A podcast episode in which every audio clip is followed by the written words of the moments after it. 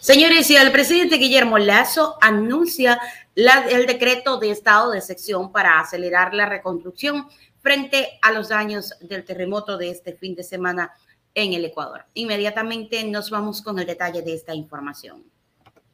La noche de este 19 de marzo del 2023, el presidente de la República, Guillermo Lazo, anunció durante un mensaje a la nación que se declara el estado de excepción en todo el territorio nacional, sin restricción de derechos, con el fin de acelerar la contratación de obras y reconstrucción frente a las secuelas del terremoto. El número de unidades educativas afectadas suman 112, casi el 70% ubicadas en el Guaya y el Oro.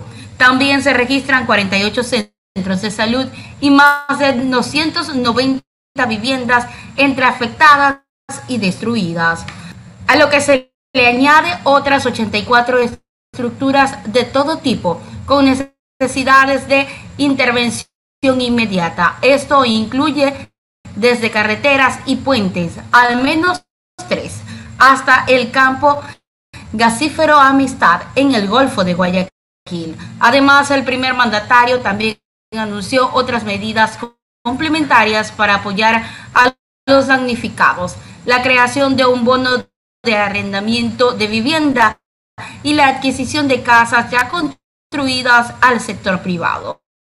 Lazo dijo que los bienes públicos afectados tienen seguros, por lo que harán los reclamos para la recuperación del dinero invertido.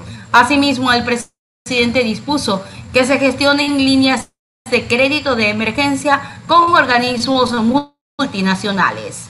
Vamos a declarar el estado de excepción sin restricción de derechos a nivel nacional, a fin de facilitar y acelerar la contratación pública de las estructuras afectadas.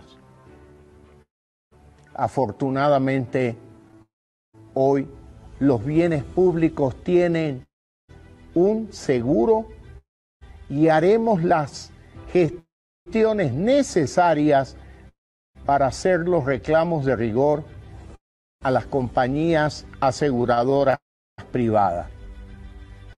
También vamos a gestionar fondos de emergencia de los organismos multilaterales para disponer rápidamente de los recursos que necesitamos.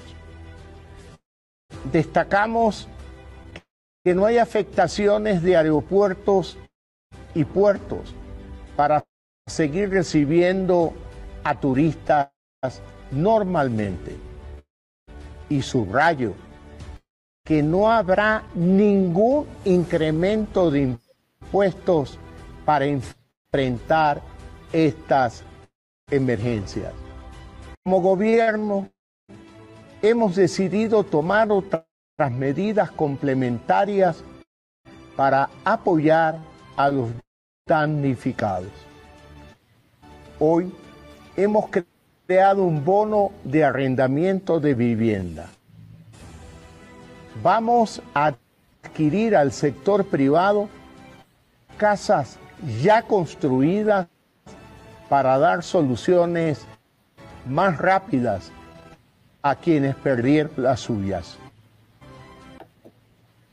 Ahí tienen, señores, declaraciones del presidente Guillermo Leazo de este domingo con respecto al tema del estado de sección para acelerar la reconstrucción frente a los daños del terremoto. Daños que fueron bastante fuertes en varias partes del país y es que las cifras de víctimas y daños que dejó el terremoto de 6.5 en Ecuador se consolidaban este domingo 19 de marzo en, en violentos sismos registrados el sábado 18.